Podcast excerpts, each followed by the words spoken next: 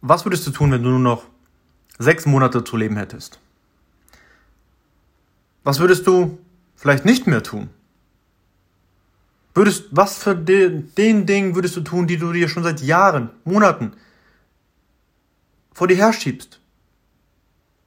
Was für schlechte Angewohnheiten, von denen du weißt, dass sie schlechte Angewohnheiten sind, würdest du nicht mehr umsetzen, nicht mehr tun und darauf verzichten?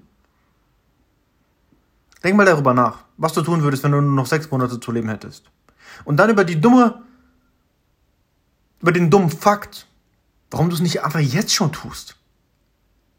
Jetzt mal ganz ehrlich. Wenn du sechs Monate hast, nur noch. Und ich weiß, vielleicht magst du es nicht über deinen Tod zu sprechen, aber ich finde es eigentlich ganz, ganz, ganz gut, über meinen Tod zu sprechen, weil es mir das Gefühl gibt und auch zeigt einfach, dass ich nicht unendlich viele Tage hier auf dieser Erde habe. Aber naja, nichtsdestotrotz.